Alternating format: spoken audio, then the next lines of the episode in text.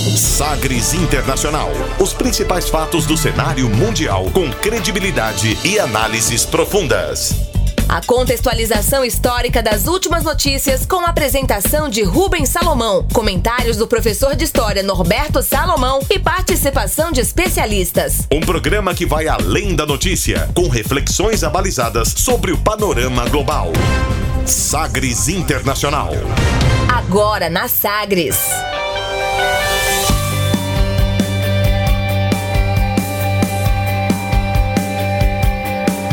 Olá, seja muito bem-vindo à edição número 25 do Sagres Internacional. Eu sou Rubens Salomão e a partir de agora com você, ouvinte Sagres, os fatos precisos e análises credenciadas sobre os principais temas mundiais. E você confere nesta edição o tema do dia, o drama dos imigrantes no mundo atual. Na França, acordo entre União Europeia e Mercosul enfrenta oposição e protestos de agricultores, ambientalistas e até ministros. Donald Trump nos Estados Unidos alcança o melhor nível de aprovação no mandato, com 44%. Conservador formado em Harvard e Stanford tira a esquerda do governo na Grécia. ONU mostra que homicídios matam mais do que as guerras pelo mundo. A Noruega rejeita mudanças propostas para o fundo da Amazônia. E ainda a música mais tocada nas paradas da Finlândia. Ligado, Sagres Internacional já está no ar. Você conectado com o mundo. Mundo. O mundo conectado a você. Sagres Internacional. Como sempre, o programa conta com a produção, comentários do professor de História e Geopolítica, Norberto Salomão. Oi, professor, tudo bem? Tudo bem, Rubens? Olá, ouvintes. Mais uma vez um prazer grande estarmos aqui. Olha que beleza, hein? 25 edição. Espetáculo, né? Sempre os nossos agradecimentos ao sistema Sagres de comunicação permitindo a gente levar essa informação que acreditamos ser de qualidade, né, Rubens? São 25 semanas no ar aqui na Sagres 730, sempre começando conferindo uma declaração de destaque nesta semana. Agora, as frases bem ou mal ditas por aí. Sim, pero la canción hated man in the world, that's the question. Abre aspas. Abre aspas hoje para o ministro da Agricultura e Alimentação da França, Didier Guillaume. Donc soyons prudents et comme l'ont dit le ministre des Affaires étrangères et comme l'a dit le secrétaire d'État, de savoir ce qu'il y a exactement dans ce texte. Mais je vous demande surtout, mesdames et messieurs, et vous dire que le gouvernement tout entier et moi-même serons vigilants et je ne serai pas le ministre qui aura sacrifié l'agriculture française sur l'autel d'un accord international. Alors vous pouvez battre des bras, battre des moulinets, faire tout ce que vous voulez. Aujourd'hui, il y a une majorité à l'Union européenne qui a voulu signer un accord. Vous, vous serez ceux qui le ratifieront ou pas. Et je serai vigilant, je vous le dis très franchement. O que foi que ele disse? O que foi que ele disse? Para traduzir o que disse aqui o ministro da Agricultura e Alimentação da França, Didier Guillaume, ele falava no Senado da França sobre o acordo fechado entre a União Europeia e o Mercosul. Muitos protestos na França, a gente abre aspas, disse o ministro. Então vamos ser cuidadosos e, como disseram o ministro de Assuntos Estrangeiros e a secretária de Estado, é preciso esperar para saber exatamente o que está no texto mas já garanto a vocês, senhoras e senhores, lhes digo: o governo e eu mesmo estaremos atentos e vigilantes. Não vai ser um ministro que vai sacrificar a agricultura francesa por causa de um acordo internacional. Tudo precisa passar pela maioria da União Europeia, que pode assinar o acordo, mas vocês terão que ratificar e sei que também estarão vigilantes. Fecha aspas, o ministro da Agricultura e Alimentação da França, Didier Guillaume, falava a senadores e deputados no parlamento da França, que deverá autorizar a execução desse acordo fechado entre o Mercosul e a União Europeia. Enquanto o setor industrial francês comemora, agricultores, ambientalistas e vários políticos da França, inclusive do partido do governo, se opõem abertamente ao acordo de livre comércio entre o Mercosul e o bloco anunciado no final do mês de junho.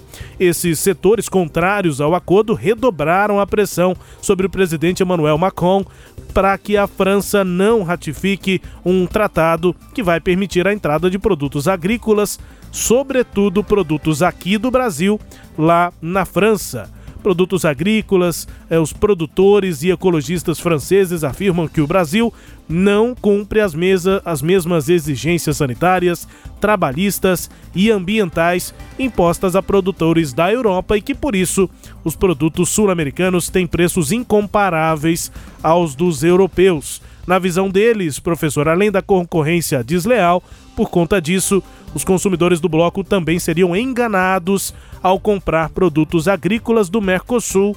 É o que afirmam aí agricultores, políticos também, que são contra esse acordo do Mercosul com a União Europeia, que foi tão comemorado aqui pelo governo brasileiro. É, eu, a questão, é, é, Rubens ouvintes, é muito séria, porque realmente foi fechado lá um acordo, mas esse acordo ainda precisa ser ratificado. A União Europeia normalmente leva de dois anos a dois anos e meio para poder ratificar um acordo. É lógico que eles não vão ratificar um acordo que seja prejudicial aos produtores. Agora, dentro da França, abre-se agora também uma confrontação interna entre o grupo empresarial, industrial, e os pequenos, médios produtores agrícolas da França. Né? Houve também a questão da produção de vinho, produção de outros, de, de, de outros produtos importantes que mantém famílias, inclusive, no campo. Então você imagina o quão devastador pode ser a importação de produtos brasileiros que certamente tem um preço muito mais atrativo do que o preço dos produtos franceses. Então é uma polêmica que deve ainda se estender, não é mais mais é, é, é, eventos, mais capítulos dessa história vão se desenrolar e a gente começa a ficar com um pouco com o pé atrás se esse acordo que foi feito agora na reunião do G20, né, foi fechado na reunião do G20 e, e muito comemorado pelo governo do presidente Jair Bolsonaro, se esse acordo vai conseguir é, ultrapassar, né, suplantar essas divergências. Outra questão, falou, bom, mas quem tem que apoiar não é a França, é a União Europeia. Muito bem. Mas nas últimas, uh, uh, na última eleição da União Europeia, né, para os deputados uh, da União Europeia, e na própria escolha de dirigentes, o Macron teve uma vitória interessante, ele teve uma penetração muito forte. Então, certamente a França vai ter um, um, um, uma influência muito grande sobre as decisões tomadas na União Europeia, principalmente agora com a, a, a provável saída do Reino Unido. É, e só para a gente detalhar né, o caminho que esse acordo tem de passar para entrar é, em, em execução, o professor cita aqui que são dois anos e de fato pode chegar até a três anos, mas a média, né, a expectativa é que isso dure dois anos para que o acordo de fato comece a valer. Né? A União Europeia e o Mercosul demoraram 20 anos é, para assinar esse acordo de livre comércio que vai derrubar mais de 90% das tarifas nos intercâmbios entre os dois blocos, que envolvem juntos 773 milhões de consumidores.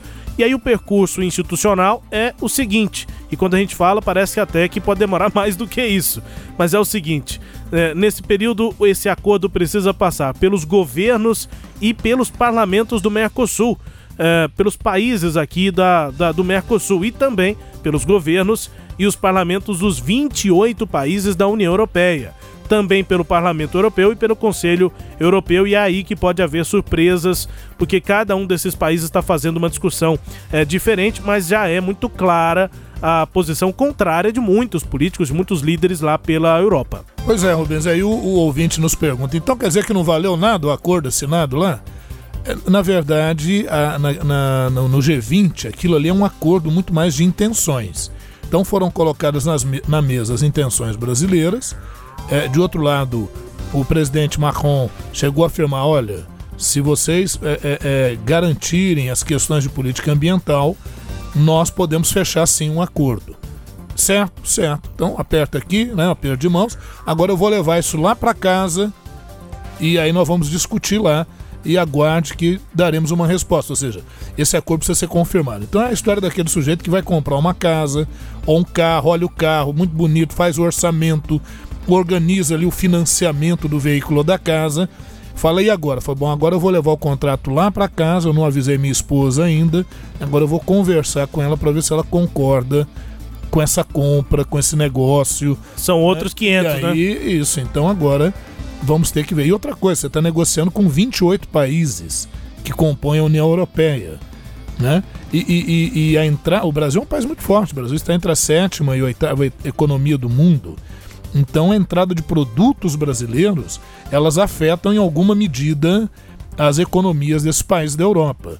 E aí é isso que eles vão contrabalançar entre efeitos econômicos e também sociais. É, nós temos falado aqui sobre as manifestações de rua de agricultores, ambientalistas na França, principalmente, contra esse acordo, e dessa vez nós fomos exatamente para casa para a Casa Legislativa, para o Parlamento da França, onde aconteceu esse debate. Nós ouvimos um trecho aqui da fala do ministro da Agricultura e Alimentação, Didier Guillaume.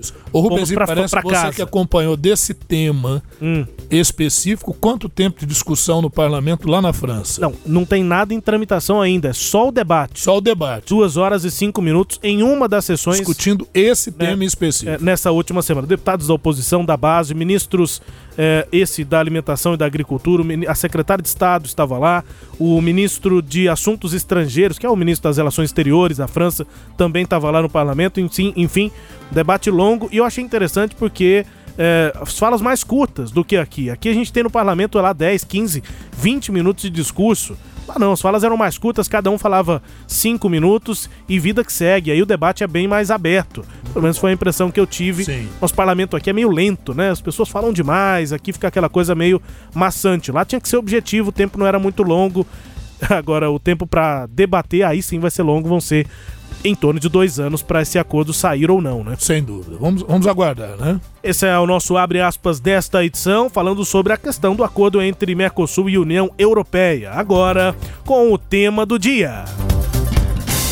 Navegando pelos mares da informação. Sagres Internacional. além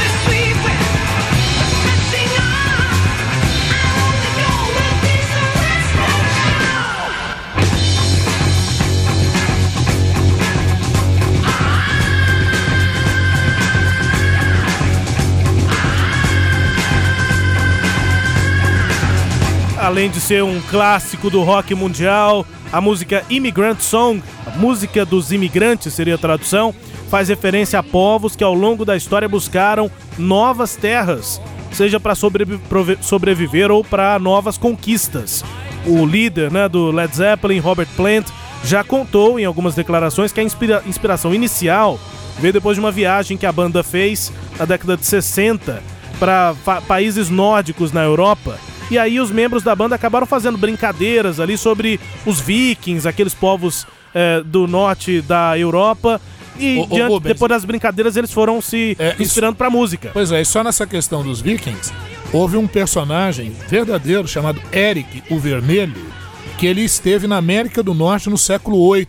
Portanto, já tinha notícias sobre isso. Não se fixaram, obviamente, pela distância, é, o enfrentamento com grupos locais, mas já se tem notícia disso no século VIII. Veja que a gente estava ainda na alta Idade Média, lá na Europa. Por isso que quando, só para o, o, ouvinte ter uma ideia disso, a, o processo da expansão marítima só vai ocorrer no século XV, é. 700 anos depois. E os vikings já já tinham explorando, né? E assim, não sei se podemos já tratar como um movimento de, de migração, se, uh, professor. Podemos sim. Já, claro né? Que sim, claro que sim. Pois é, e aí o, o, essa música chama exatamente Immigrant Song, música dos imigrantes, ou do imigrante, né? É, e a letra fala. É, o, o, próprio Led Zeppelin já tratou como uma certa brincadeira a música, mas fala sobre um tema histórico, né? Inclusive a inspiração deles no, nos povos nórdicos lá. E a letra diz mais ou menos o seguinte: Nós viemos da terra, do gelo e da neve, do sol da meia-noite, onde as fontes quentes explodem. E aí eles seguem falando aqui sobre essa questão de viagem, né? O martelo dos deuses vai guiar nossos barcos para novas terras, para combater a ordem, a horda, cantando e chorando. Valhalla, eu estou indo avante, nós vamos com remos surrando. Nosso único objetivo será a costa oeste. E aí a música vai falando sobre isso, processo isso. de viagem, de descoberta. Então ele, né? ele, até brinca com essa coisa, justamente essa questão do Érico Vermelho no século VIII. O Valhalla, qual você se referiu aí na cultura nórdica, a questão soterológica, quer dizer, de salvação da alma, é, na verdade, só os guerreiros que morriam em combate é que iam para o Valhalla. O Valhalla é o paraíso, né? É quem não morresse, ou de quem não morresse de forma corajosa em combate, mas de velhice, de doença ou de forma desonrosa, iria para o réu, é. Né, que é o inferno e tal. Obviamente que esse paraíso e esse inferno tem conotações próprias que aqui não dá pra gente discutir nesse momento, mas a ideia é mais ou menos essa. E você vê que ele, ele põe aquele grito, quase que um canto, né, meio gritado, que lembra, obviamente, o canto das valquírias, Exato. que é quem levava o, o, os guerreiros. dos guerreiros gloriosos para o paraíso, para o Valhalla. Pois é, e não à toa, ouvinte, você ouviu essa música, se não assistiu o filme, pelo menos o trailer, mas você viu que essa música é a música central, é a música tema, né, do filme Thor Ragnarok. Foi o último filme do Thor, uh, desse herói, né, que tá aí da Marvel e tal, muito popular.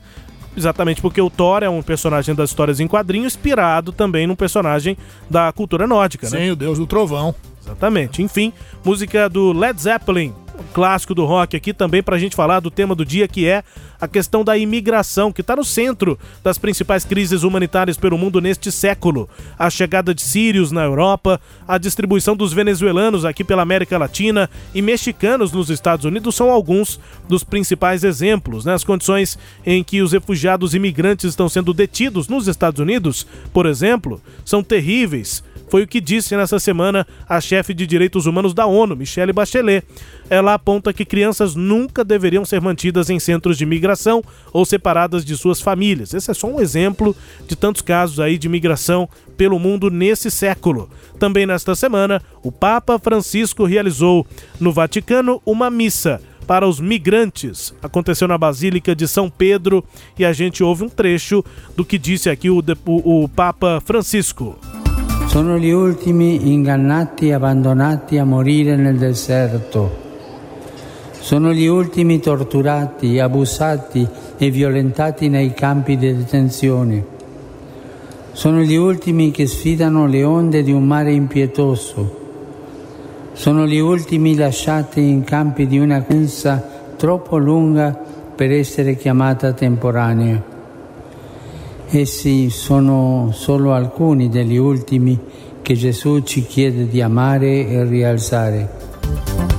Para traduzir o que disse o Papa Francisco, abre aspas, eles, os imigrantes, são os últimos enganados e abandonados para morrer no deserto, são os últimos torturados, maltratados e violados em campos de detenção, são os últimos a desafiar as ondas de um mar implacável, são os últimos deixados em campos de uma acolhida que é muito longa para ser chamada de temporária. Fecha aspas, lamentou o Papa, disse ainda que são pessoas e não se trata de questões sociais ou migratórias, não se trata apenas de imigrantes. Infelizmente, as periferias existenciais de nossas cidades estão densamente povoadas pelas pessoas descartadas, marginalizadas, oprimidas, discriminadas, maltratadas, exploradas, abandonadas, pobres e sofridas. Fecha aspas, o Papa Francisco que tem tido declarações fortes e essa também é uma declaração forte. Me chama a atenção, professor, esse conceito dele de periferias existenciais, né? Uhum. Não é exatamente só uma periferia geográfica das cidades, Isso. mas é a questão toda, né? Como a, os migrantes e, e, as pessoas mais pobres são tratadas nas grandes cidades pelo mundo, né? É verdade, e aí é, é, levanta a questão de que o processo migratório ele tem causas das mais variadas. Né? Aqui a gente vai discorrer aí um pouquinho sobre, sobre esse tema, né, Rubens? Vamos lá, né? Até fazendo um, uma, uh, um resgate aí sobre o quanto isso já marcou o mundo, né? É verdade, Rubens. Olha, vamos pensar inicialmente o seguinte, que o ser humano, ele é um ser migratório, né? Ele, por natureza, ele não fica parado muito tempo no mesmo lugar, né? Ele vai se deslocando, ele vai a, a, buscando áreas ou para sua sobrevivência ou pela própria curiosidade de, como diria na no, no, Jornada nas Estrelas, né? Audaciosamente indo onde nenhum homem jamais esteve, né? Exatamente. Enfim, é, é, e nessa questão a migração ela faz parte da história da humanidade, né? Observada desde os primórdios, em maior ou menor intensidade, é, é, o ser humano, as sociedades é, vão ganhando é, novas dimensões culturais, sociais, econômicas, né?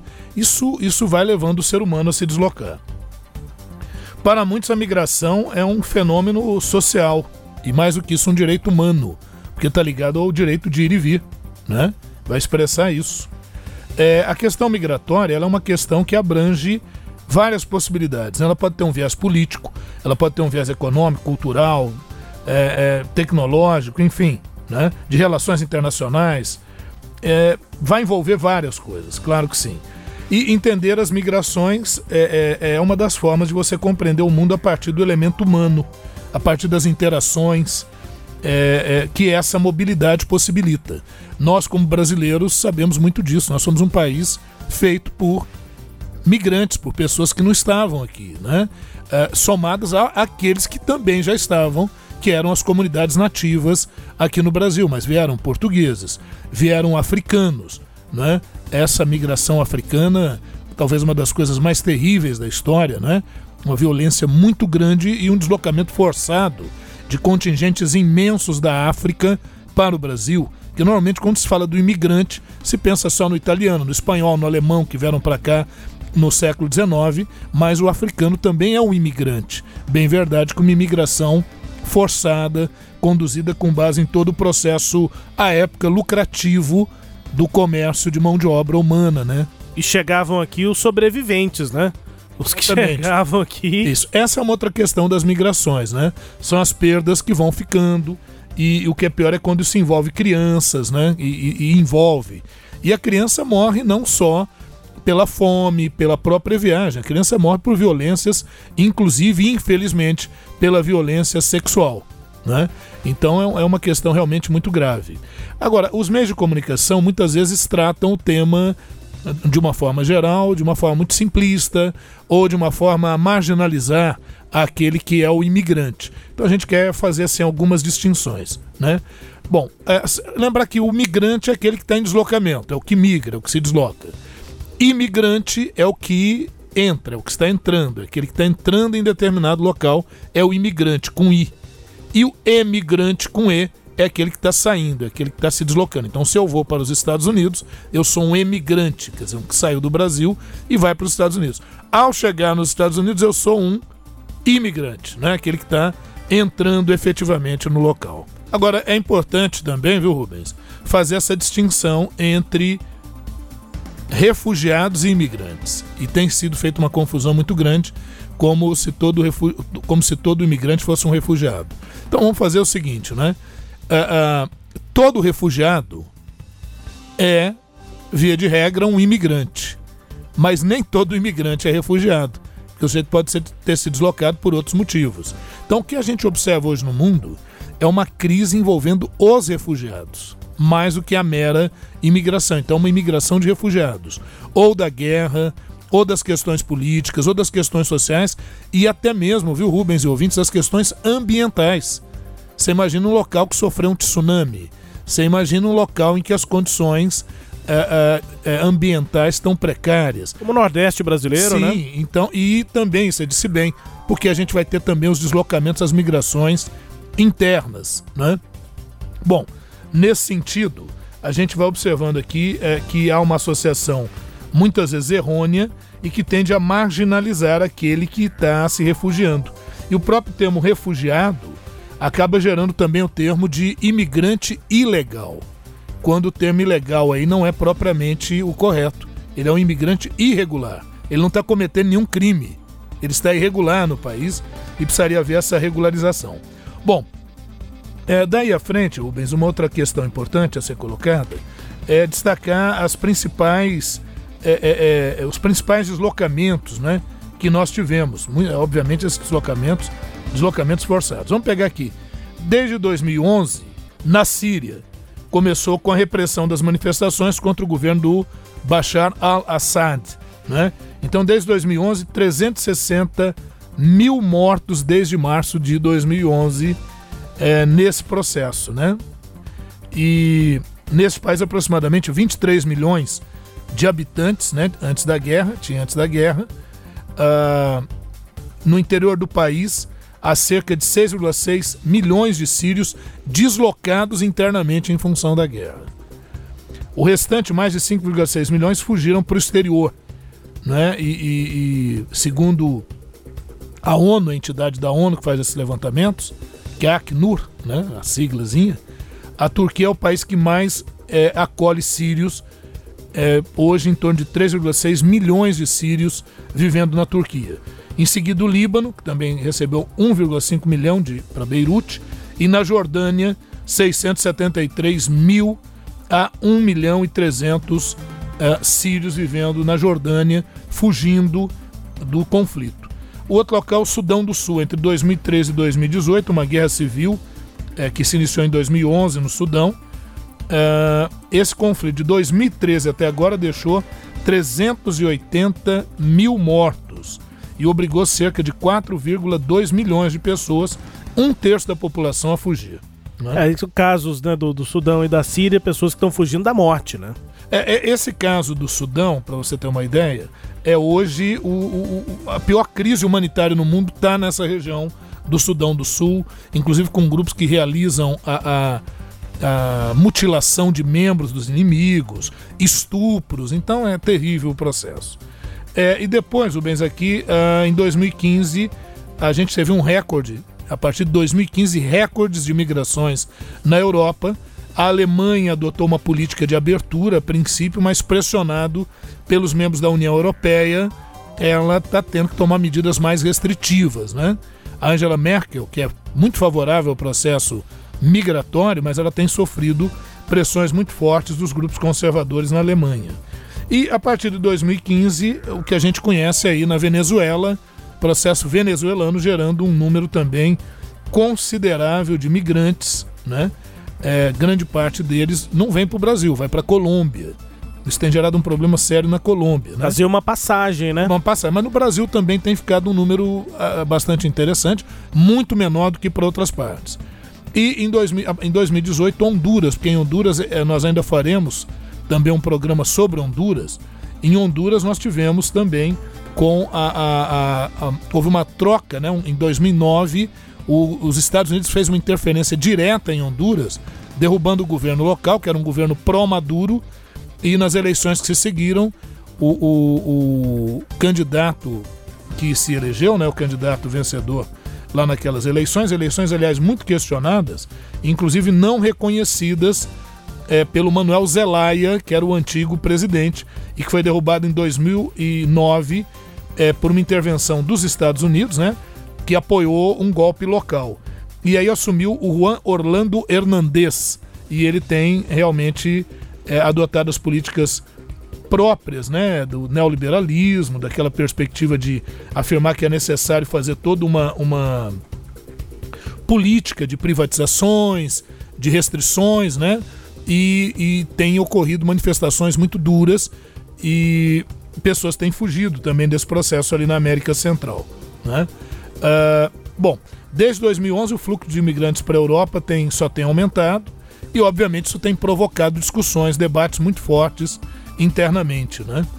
É, a Itália, a Grécia e a Síria têm realizado restrições muito fortes sobre as migrações, porque saindo ali da Líbia, no norte da África, ou vindos da Síria, muitos têm tentado penetrar na Europa por esse caminho.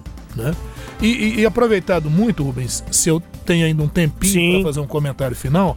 E eu tenho é, uma pergunta ainda. Sim, não, então pode fazer a pergunta primeiro. Não, a pergunta é, não é uma pergunta, é só mais um registro, né, professor, sobre esse processo constante entre México e Estados Unidos, porque tem mexicanos que cruzam a fronteira, mas tem gente do, do mundo inteiro, podemos dizer, mas do Brasil muitos, né? A gente acompanha muitos processos brasileiros que vão para o México, para do México cruzar a fronteira e, e chegar aos Estados Unidos em busca de alguma oportunidade, né? É, e muitos morrem nisso é. e, e, tem gente que faz disso um negócio, esse é um outro problema. Os coiotes, e, né? Os coiotes aqui, também no Oriente Médio, na África, né? Então é, isso acaba virando um negócio. E a gente falou de Honduras há pouco, veja você, muitos dos que estão tentando entrar pelo México nos Estados Unidos são hondurenhos. Uhum. Então veja que os Estados Unidos criam uma política, essa política acaba interferindo num país, isso gera um problema sério, então gera um problema de imigração por uma série de fatores. Então não dá para observar o migrante simplesmente como aquele, porque muita gente pensa assim: por que, que o cara sai lá da casa dele para vir para minha, né? É, eu me lembro o filme, eu acho que se não me engano, você me ajuda aqui, mas acho que o filme é, é aquele dia depois de amanhã em que haveria todo um processo de, de, de resfriamento do planeta. Isso, é, é. E aí os norte-americanos, os estadunidenses, têm que pedir abrigo no México. Então o filme trata isso, faz uma inversão. Então você imagina, um fator como esse obrigaria o deslocamento, porque se você está confortável em casa, sua vida está muito boa, normalmente a crítica ao migrante, mas ele, ele só se desloca porque as condições muitas vezes são inadequadas. Queria falar só um pouquinho sobre o Tratado de Schengen. É, é, Schengen é uma região de Luxemburgo, na Europa. Esse tratado é o Tratado de Livre Circulação de Pessoas na Europa. A gente sempre pede para não confundir o Tratado de Schengen com a União Europeia, porque nem todos os países da União Europeia fazem parte dessa livre circulação. Né? Então, para você ter uma ideia, é, é, internamente ali Portugal, Espanha, Islândia, Suécia, Suíça fazem parte desse acordo, então você simplesmente apresenta a sua identidade, não precisa apresentar passaporte. Agora, se você é um brasileiro, para você entrar nesses locais, você tem que ter um seguro viagem. Esse seguro viagem tem que cobrir suas despesas médicas, hospitalares, é, se você morrer lá, repatriação funerária e a cobertura mínima é de 30 mil euros. Isso hoje na Europa. Então, quem não entra, né, quem é de fora e não tem essas condições, ele não está ilegal, ele está irregular. E é sobre isso que a gente estava então citando. Ah, e finalmente, Rubens, para encerrar o nosso tema, né, nesse momento, dizer o seguinte: muitos falam de crise de imigração. Uhum. Na verdade, o termo, o termo talvez não, for, não seja muito adequado e ele acaba deixando margem para a marginalização do imigrante. Na verdade, a crise é uma crise humanitária. Então tem que se observar por que, que tantas pessoas, principalmente nesse século XXI, estão se deslocando. Então é preciso entender a origem do fenômeno, compreender isso e aí um esforço comum internacional para poder preservar vidas e para poder gerar melhores condições nessas regiões. Nosso tema do dia hoje falando sobre o processo de migração pelo mundo atual e a gente termina esse tema ouvindo uma música. Música que ficou eternizada na voz de Ben E. King em 1961, Stand By Me. Fique comigo, né? Fique ao meu lado mas é, houve uma releitura, acho que muita gente pode ter já ouvido e visto esse clipe que foi feito pelo projeto Playing for Change. É uma tradução de tocando por um troco, por um dinheiro mas é uma, uma, um projeto que faz com que artistas de rua gravem a mesma rua em lugares diferentes do mundo. E essa música acabou tendo esse significado, né, de unir pessoas pelo mundo e é exatamente esse o projeto, né, a intenção do projeto Playing for Change. É um documentário premiado, é, Peace Through Music a paz através da música. Essa música Stand By Me foi a primeira de muitas ao redor do mundo, é, produzidas pela ONG Play for Change, esse clássico da música mundial é, que foi gravado pela equipe é, dessa ONG durante várias viagens. A música continua a nos lembrar que a música tem o poder de quebrar as fronteiras e superar as distâncias entre as pessoas. A gente termina esse bloco ouvindo Stand By Me pelo projeto Playing for Change da sequência você vai conferir no próximo bloco. Donald Trump alcança o melhor nível de aprovação neste mandato. Um conservador tira a esquerda do governo na Grécia. E a ONU mostra que homicídios matam mais que guerras pelo mundo. A gente volta já. This song says, uh, no matter who you are, no matter where you go in your life, at some point you're going to need somebody to stand by you.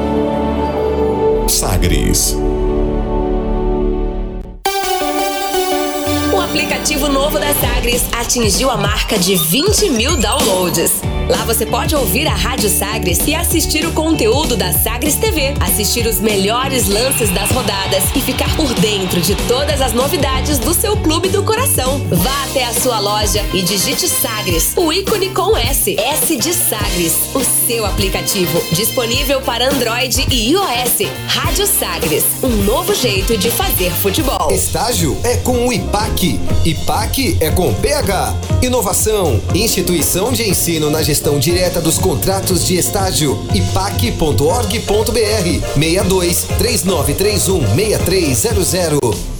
Entretenimento. Jornalismo. Prestação de serviços. Rádio Sagres. Em tom maior.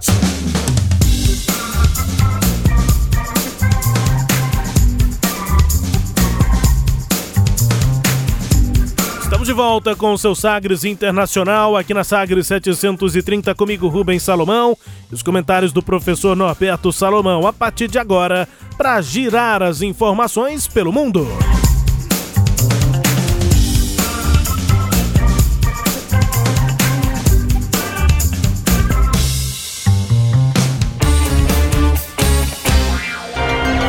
Velas ao mar.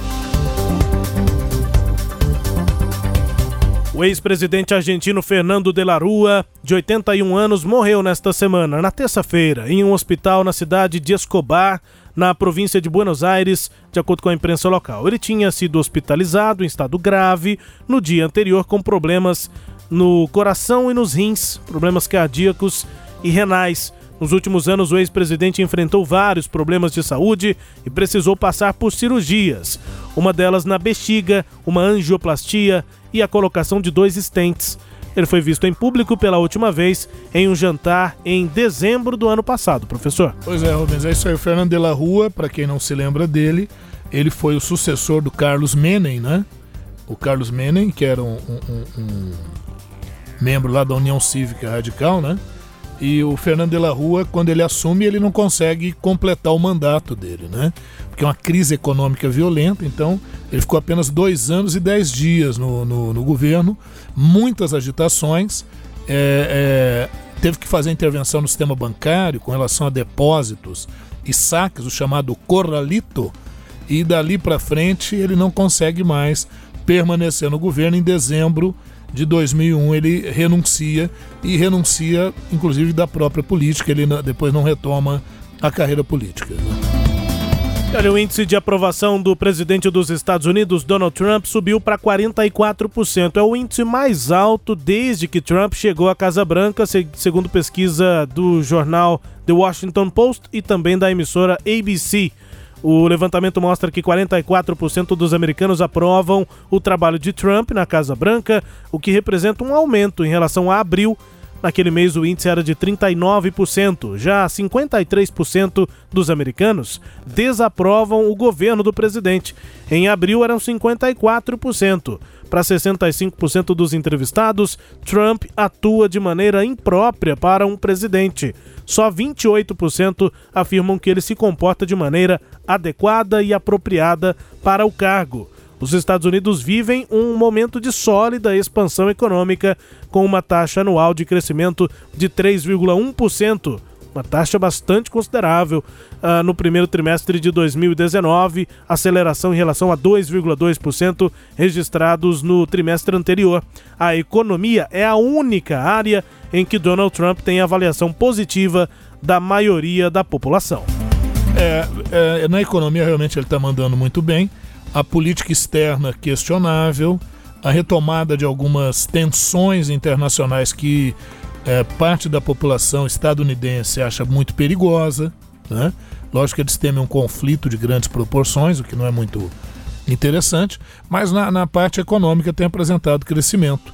E isso também vai conduzindo aí, né, uma popularidade do presidente Donald Trump e parece que encaminhando para a sua reeleição. Eu vejo muito clara a possibilidade, sem dúvida, da sua reeleição. Nós falamos sobre questões climáticas aqui, ambientais, professor, no início do programa, no nosso quadro Abre aspas, sobre o acordo entre Mercosul e União Europeia. Isso. Muita gente na França questionando as questões de sustentabilidade aqui no Brasil. O Donald Trump é basicamente um norte para o discurso brasileiro nesse sentido.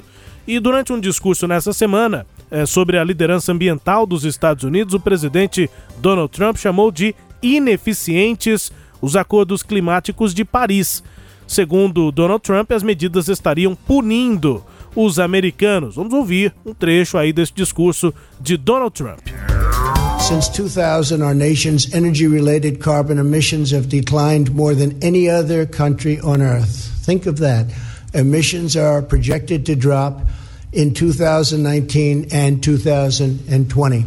We're doing a very tough job, and not everybody knows it, and that's one of the reasons we're here today to speak to you.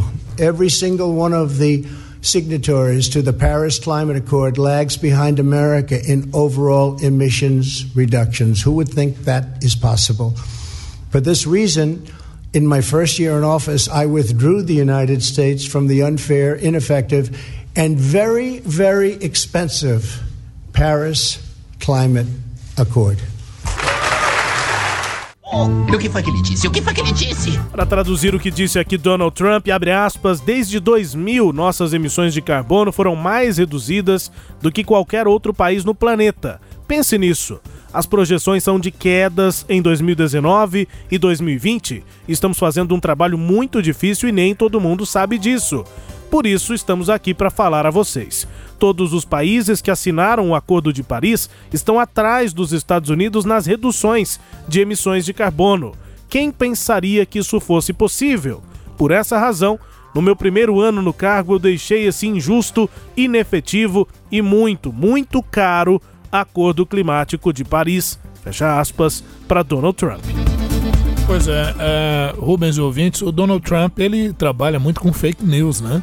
Porque ele está fazendo uma afirmação aí de que houve um decréscimo das emissões de carbono, mas ele não apresenta de onde é que são esses índices, né? E ele diz mais. É que, como é que é? O decréscimo, o maior decréscimo de todo mundo. De todo mundo. E que todos os outros países que assinaram o Acordo de Paris estão atrás dos Estados Quer Unidos. Quer dizer, de onde que ele tirou esse tipo de informação, né? Então é preciso tomar cuidado com esse tipo de, de informação. Lógico que lá tem os, os adeptos, né? Não é nem adeptos, mas a gente já começa a falar em fiéis, né? Do Donald Trump, que acreditam cegamente no que ele fala. Dizem que há outros países no mundo aí, viu, Rubens? Onde o mesmo também ocorre. Mas sem nenhum crédito esse tipo de informação do Donald Trump. Obviamente que para o americano, o homem comum americano, essa informação ele entende como muito preciosa, porque se você for atender todos os requisitos do Tratado de Paris, isso restringe a forma como se produz tradicionalmente. Você teria que fazer mudanças nessa, nessa logística. E muitos empresários alegam que essa mudança é muito cara e aí sempre acenam com aquela velha e boa chantagem. Isso significaria perda de empregos, de postos de trabalho. Na verdade, por trás do discurso tá, isso representaria gastos de minha parte e menos ganho, pelo menos em um primeiro momento, e eu não estou disposto a perder. Aí joga-se isso sempre para o suposto provável desemprego, que acaba acontecendo mesmo porque eles passam do quadro da simples chantagem para ação efetiva para provar, olha como é que a gente teve que atender a questão ambiental. Você prefere o quê? Preservar meio ambiente ou preservar seu emprego, né? Fica colocando esses dilemas de uma forma muito cruel e o que é pior, pouco verdadeiro e pouco sincero. É a chamada desonestidade intelectual, né? Exatamente. Nós, no tema passado, tema do tema do dia do programa passado, nós falamos sobre a Grécia. E o partido Nova Democracia venceu as eleições legislativas antecipadas lá no país. A legenda conservadora do líder eh, Kyriakos Mitsotakis obteve quase 40% dos votos. O partido de esquerda radical Siriza teve 31% há quatro anos no poder. O Siriza encara uma derrota. O primeiro-ministro Alexis Tsipras reconheceu essa derrota. Os conservadores conquistaram 167 cadeiras das 300 vagas do parlamento grego, uma maioria confortável. A bancada do Siriza cai para cerca de 80 deputados ante os 144 até a votação. Três anos depois de assumir a direção do partido, Mitsotakis, de 51 anos, é o futuro primeiro-ministro da Grécia e é apresentado como um reformista, próximo do setor empresarial. Durante a campanha, ele prometeu relançar a economia, criar empregos de maior qualidade e deixar uma década de crise econômica e financeira para trás. Ele costuma ser comparado ao presidente francês Emmanuel Macron. É, muito bem. Então cai lá o, o, o primeiro-ministro né, da esquerda e essa questão do Mitsotakis, que assume agora, jovem, né, 51 anos e tal, na Grécia, pode ter influência com o nosso tema da semana, viu, Rubens? Nosso tema do dia, que é a questão das migrações. Então a tendência da Grécia apertar ainda mais o cerco e fazer uma aproximação com o governo é, do, da Itália. E tá na passagem, né? Tá na passagem. Então nós vamos repercutir isso um pouquinho mais em outros programas para ver como é que fica esse cenário ali na Europa, né? Vou buscar Agora, declarações do Mitsotakis sobre imigração. Isso, e, e, e a, a, vitória dele já era esperada, houve um desgaste muito grande da esquerda na Grécia, tendo em vista as crises econômicas. E como a gente comentou aqui no programa passado, não vou repetir o programa, né? A tentação é grande da gente voltar na análise. Mas é isso. Mas é isso. É, é um crescimento da direita lá e a esquerda não teve resultados. Sim. O, o, o, Tsipras, né, ainda chegou a falar. Vocês se lembram como estava o país em 2014? Isso. Como está agora, as coisas não estão lá muito melhores. Ele acabou perdendo a eleição. Verdade. Olha, mais pessoas morreram assassinadas do que em conflitos armados em 2017, constatou o último relatório da Organização das Nações Unidas, a ONU. Segundo o Escritório para as Drogas e o Crime Organizado das Nações Unidas, 463.821 pessoas morreram por causa de homicídios em 2017. É o ano mais recente em que o número está fechado. Isso comparado a 89 mil mortes causadas por conflitos armados. Então, guerras mataram em 2017 89 mil pessoas, enquanto que homicídios né, foram, é, vitima, foram vitimadas aí 463 mil pessoas. O terrorismo causou 26 mil vítimas fatais. O estudo global sobre homicídio busca esclarecer assassinatos relacionados a gênero, violência de gangues e outros desafios para apoiar a prevenção e as intervenções para reduzir as taxas de homicídio. Declaração em um comunicado do diretor executivo deste departamento da ONU, né?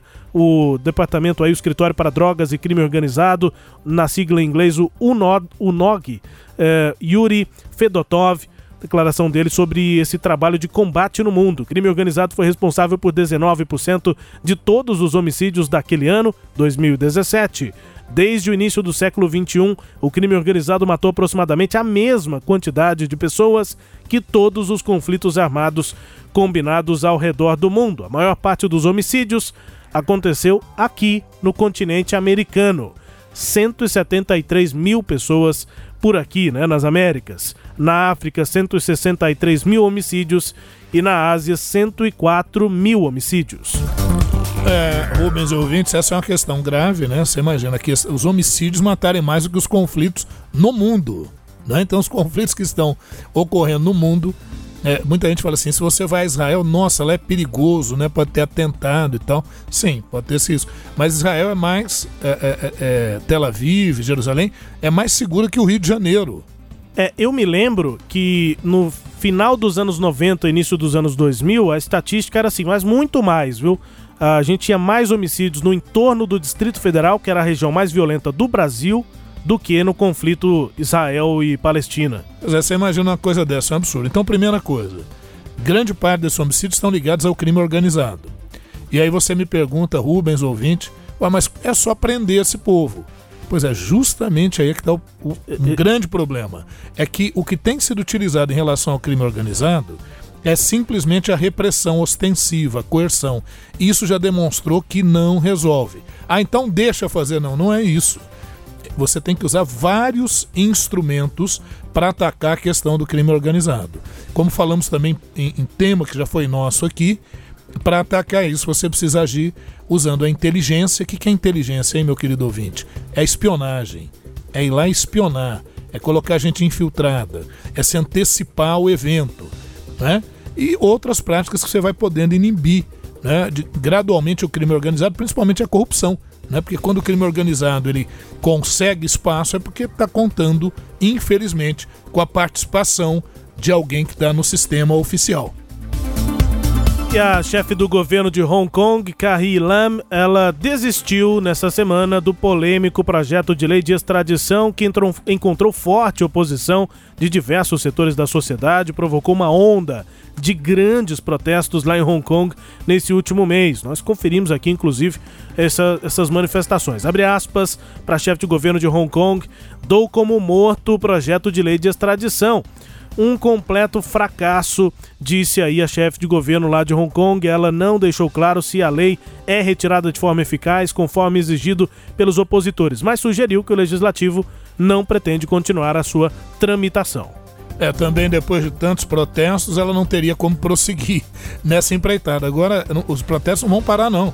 Porque os protestos querem a renúncia da Carrie Lam, que é a, a governante lá de Hong Kong. Ela, ela é pró-China, né? Ela é pró-China. Aqui no nosso Sagres Internacional também com a notícia do Brasil.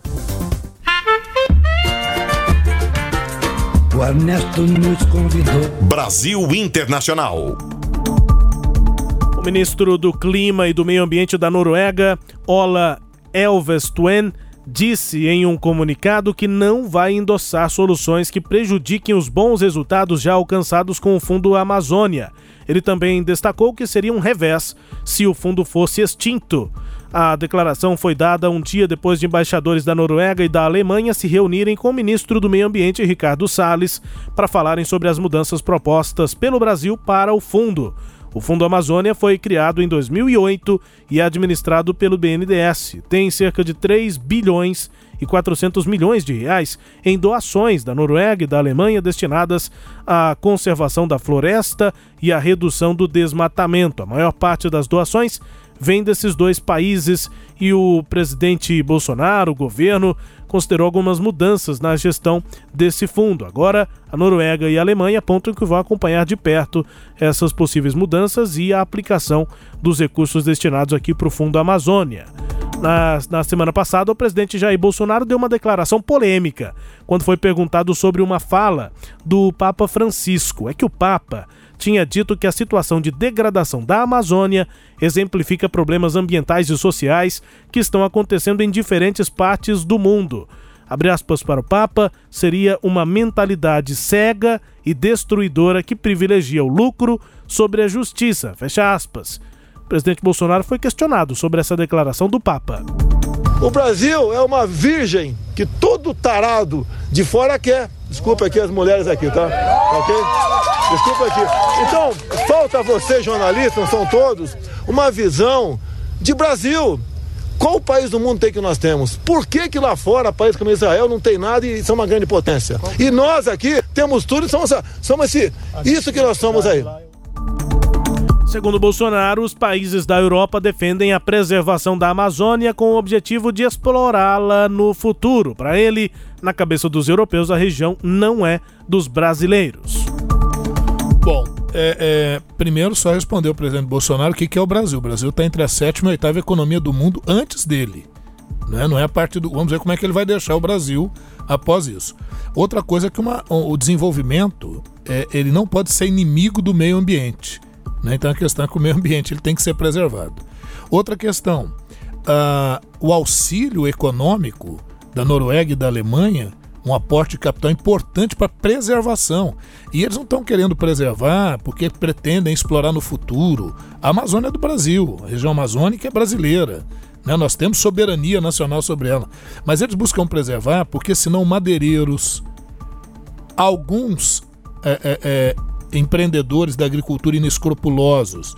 Eles, quer, eles acabarão com tudo. É só você ver área de desmatamento na região amazônica. É, nessa condição. E, e, se acabar a Amazônia, tem influência mundial. Tem influência no clima. Estão preocupadas com isso. Isso, tem influência no clima. Você tem ervas, você tem plantas na Amazônia que estão sendo estudadas para poder resolver questões de saúde, doenças, né? Que talvez haja solução nessas, nessas plantas da região amazônica. Então tem muitas pesquisas. Eu, eu pergunto, é, qual a pesquisa que o governo brasileiro tem empreendido na região amazônica efetiva? Qual que é o projeto efetivo do governo deste governo brasileiro para a região amazônica? Essa que é a questão. Então não se trata de ser pró, direita, esquerda, isso, aquilo. A questão tem que ser tratada com base em dados e em estudos. O presidente vai fazer uma afirmação sobre a região amazônica e, e pergunta o que, que o Brasil é. O Brasil é só a sétima maior economia do mundo. Né? É, é só para informar. Com o Brasil Internacional, as notícias aqui do Brasil no, na, no cenário internacional, a gente chega ao fim do Sagres Internacional desta edição. Conferindo música mais tocada na Finlândia. É um sucesso mundial desde o final do ano passado e ainda está bem tocada na Finlândia. Finlândia tem uma uh, tradição né, de muita, muito sucesso de músicas eletrônicas e também de rock. É um dos focos aí do heavy metal no mundo. Mas essa é a música eletrônica, a gente confere a música Peace of Your Heart da, do trio Medusa. É um trio de música eletrônica. Vamos ouvir daqui a pouco a gente explica a música que é sucesso mundial.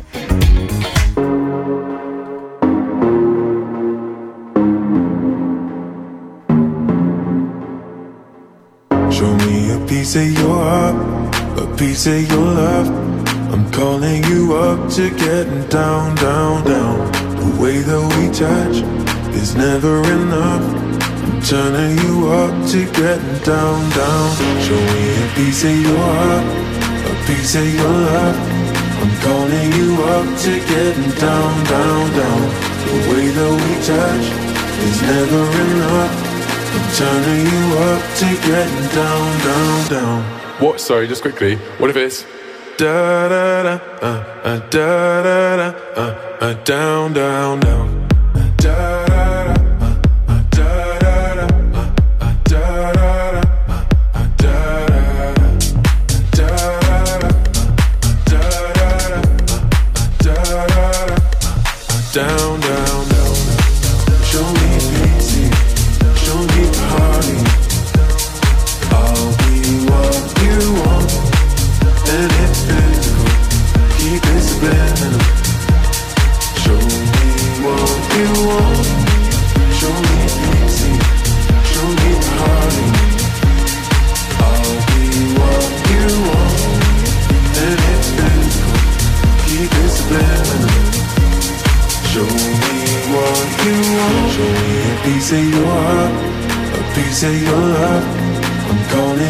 Música eletrônica e é romântica também, né? Mostre-me um pedaço do seu coração, estou te chamando para descer a maneira como nós nos tocamos nunca é suficiente, a maneira e eu estou te chamando para descer. Me mostre um pedaço de você, me mostre uma parte de você, eu serei o que você quiser. Se for físico, mantenha subliminar. Mostre-me o que você quer. Música eletrônica repete ali um montão de versos, algumas palavras, down, down, down, que é descer, né?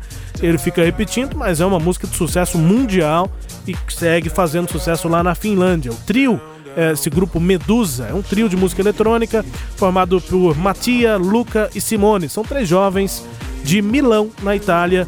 É, começaram com uma versão remix da música Heaven Let Me da Friendly Fires. Fizeram um remix que foi é, bastante sucesso e agora com esse, esse primeiro single que é Piece of Your Heart, um pedaço do seu coração. Muito bem, ficou boa, ficou boa a Legal, música. Ficou sucesso mundial essa música aí, a gente conferindo aqui também no Sagres Internacional, que volta na próxima edição. Muito bem, voltamos sim e voltaremos com mais reflexões acerca do panorama internacional. Obrigado, Rubens, obrigado aos ouvintes e estamos aguardando as sugestões, né? WhatsApp da Sagres é o 984001757. Também aqui pelo e-mail é o jornalismo arroba sistemasagres.com.br. Manda, conversa com a gente aqui no Sagres Internacional. Obrigado pela companhia. Até a próxima edição.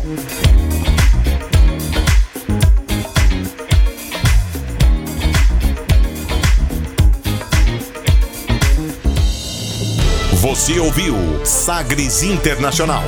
Os principais fatos do cenário mundial com credibilidade e análises profundas.